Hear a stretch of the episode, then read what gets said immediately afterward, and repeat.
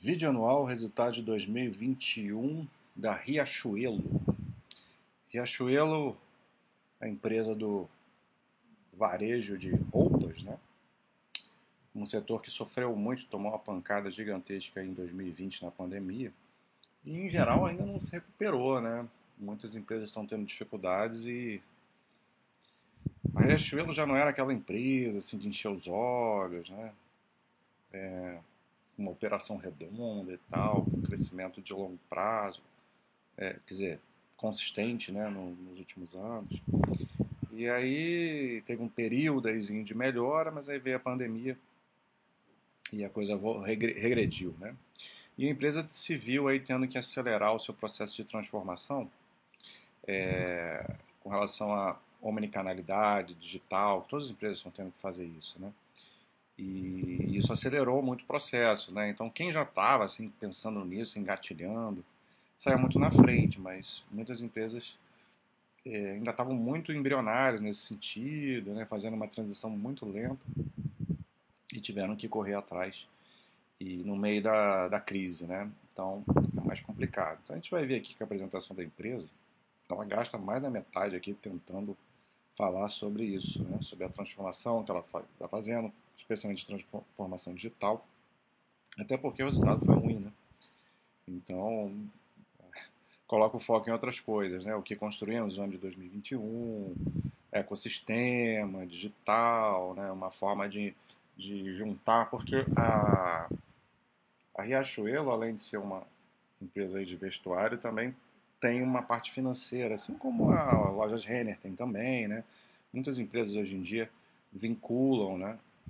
Não só até no setor de varejo de vestuário, né? a gente vê isso em, em varejo de supermercados, né?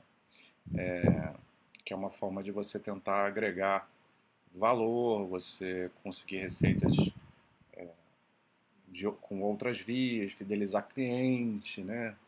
com seu cartão, com programas de fidelidade, etc. e tal, e tudo isso num ambiente agora mais digitalizado, né? coisa que eles estão chamando de Digital, né? Digital Commerce, que é uma mistura aí do físico com o digital, que é a questão da omnicanalidade também, né? É a mesma coisa. Então é isso que está sendo feito. Então, construção de marketplace com, com mais de 200 vendedores, né? Para vender produtos de outras empresas. É... Enfim, tem todo esse mise-en-scène, vamos dizer assim, ecossistema de moda, lifestyle, que é legal a gente ver, ok, mas a gente tem que ver se isso vai, vai dar certo, né? Se a empresa vai começar a gerar resultados, né? É, tem que aguardar também para ver. É, então vamos tentar ver aqui quando que ela começa a falar. De, você vê que se eu estou aqui falando, falando, a gente não chega no, nos resultados, né? Ó, de novo, as marcas do marketplace dela. Várias empresas assim conhecidas, né? Vendendo no, nos canais.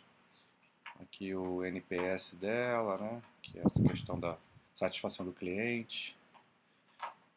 Aqui ela tenta fazer uma média, né? Assim, mostrando é, preferência do consumidor, que, que mudou em, 2000, é, em 2021, né? Com os concorrentes uma dessas aqui com certeza é Lojas Renner, não sei qual é.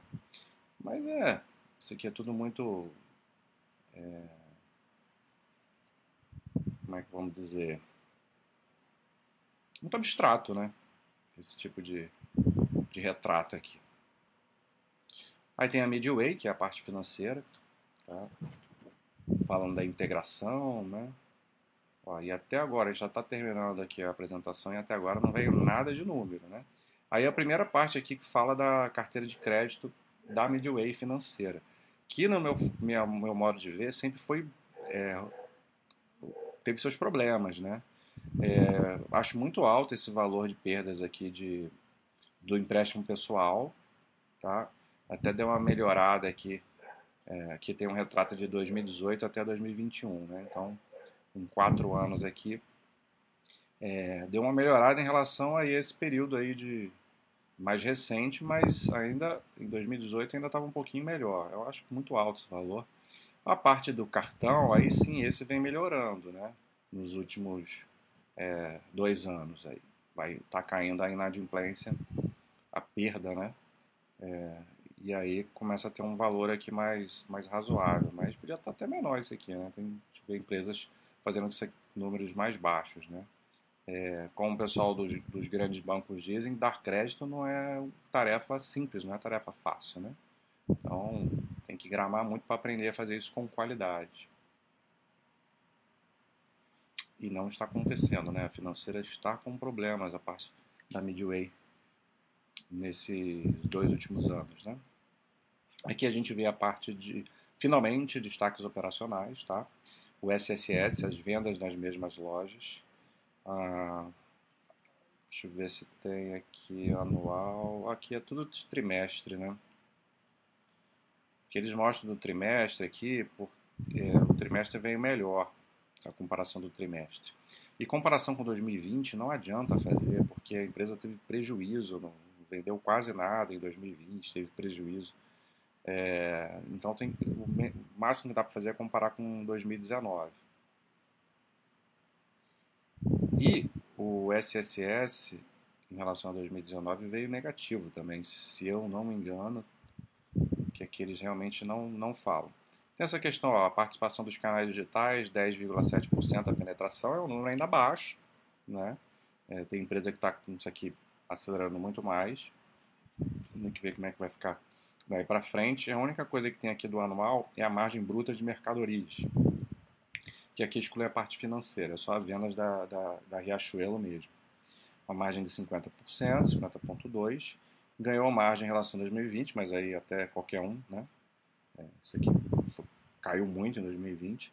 E perdendo aqui em relação a 2019 também a margem bruta, né? Então não é, não é, não é nada, não é animador, né? Ah, você se recuperar, ter números melhores que 2020, realmente, mais uma vez repetindo, né? vou ficar repetitivo nesse vídeo, não significa nada, assim, qualquer, qualquer um consegue, né? Agora, a questão é voltar a números pré-pandemias e, e, voltar a crescer em relação a, a, esses períodos, né? Se você for olhar nos, nos quadros da Baster lá, é, a gente pode ver, né? Aqui, a gente vai ver, vamos ver o EBITDA. EBITDA aqui está de 744 milhões. Olha só, desde 2016, né? é o, o, crescimento em relação a 2016. De 2017 para cá, é, não teve o, o 2018 aqui forte, mas de lá para cá, nada. Né?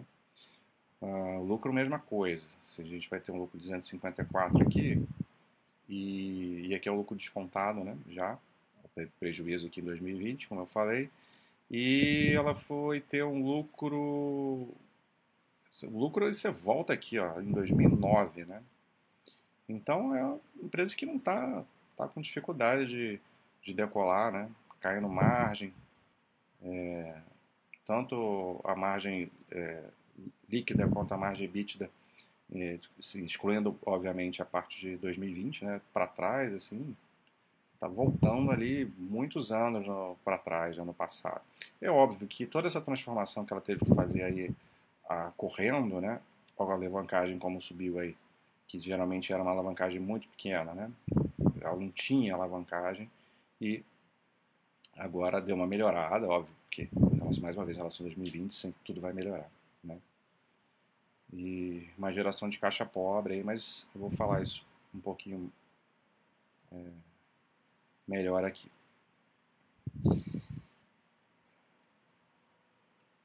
Então, onde eu estava? Ah, tinha falado da margem bruta aqui de mercadorias, né? Ah, despesas operacionais, aqui também está no trimestre, né?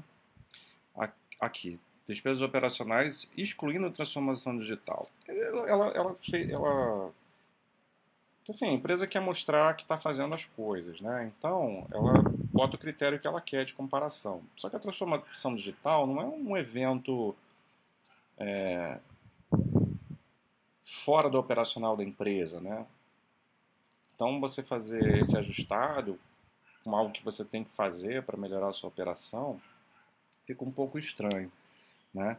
Então aqui ela está excluindo os gastos com transformação digital, que está sendo, tá sendo alto, e é, para mostrar que ela teria uma melhora das despesas operacionais em relação a 2019. Né? Em 2020 aumenta, mais uma vez, é óbvio, também esquece isso. A empresa parou tudo, inclusive despesa. Ah, aqui o resultado da Midway financeira, como eu falei, não, 424 milhões, caiu 9% em relação a 2019. 2020 deu prejuízo. Né? Então não está bem nem no financeiro e nem no, no core dela, que é a venda lá da, da Riachuelo. Aqui tem essa coisa que eu falei do EBITDA ajustado, excluindo os gastos com o, a digitalização da empresa. E com 2019, a gente vê o EBITDA de 1 bilhão e 300 aqui em 2019, tá? o, o publicado, e de 961 em 2021. Então, uma queda grande de EBITDA. Né? Só que aí ela coloca aqui os gastos de transformação digital, são, são, são relevantes. Né? É... E elementos excepcionais, assim, esses sim são itens não recorrentes, né? verdadeiros, é, bem menor. E, e aqui tem fechamento de lojas, também nesse resultado ele exclui o gasto com fechamento de loja, que também é um gasto que não é não dá para tirar, né? Você, foi, foi, você faz parte da estratégia que não, não foi bem feito na empresa, né? Então faz uma depuração ali, tira as lojas que não são rentáveis. Então tá, teve muito gasto com fechamento de loja e aqui a transformação digital de 345 milhões.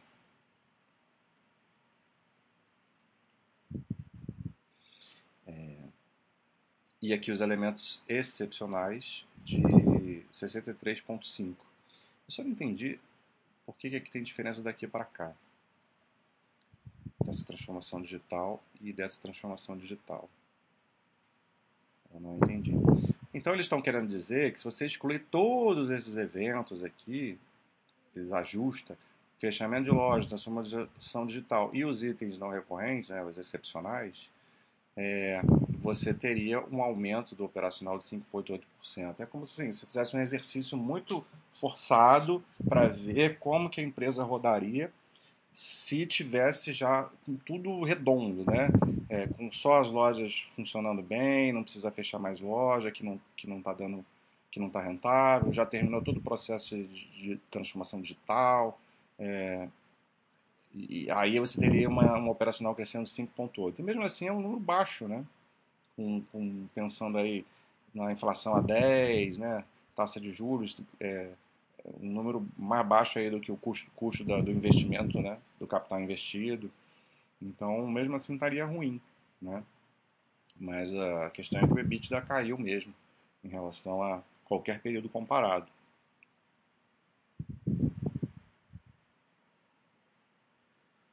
Vamos ver o que mais que ela coloca aqui. Lucro, né? O lucro líquido, é, uma queda de 23,5% em relação a 2019. 2020 foi prejuízo mais uma vez, né? 453 milhões. E aqui ela mostra o lucro líquido tirando elementos excepcionais. Só que aqui a, o lucro líquido ele foi é, esse lucro aqui, ó, de 453 milhões que está aqui, ela, ele foi inflado por, pelo tal lá dos créditos tributários, né, que toda empresa está tá recebendo. Então, se você excluir isso também, a queda em 2019 foi ainda maior, de 61,3%. E seria um lucro de 193 milhões, aí, é, mais relacionado à operação em si. Então, realmente, está é, tomando pancada aí a, a Riachuelo, né? Aqui eles falam numa sólida posição de caixa de 2,1 bilhões, né?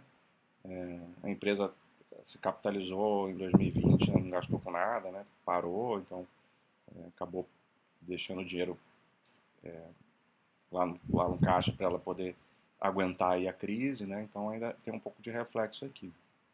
É isso. Uh, aqui é trimestral, né? Parte do ciclo financeiro, porque a geração de caixa foi meio pobre. Eu mostrei lá no, no quadro da Basta, porque teve muito aumento de estoque de recebíveis, né, de contas a receber de clientes.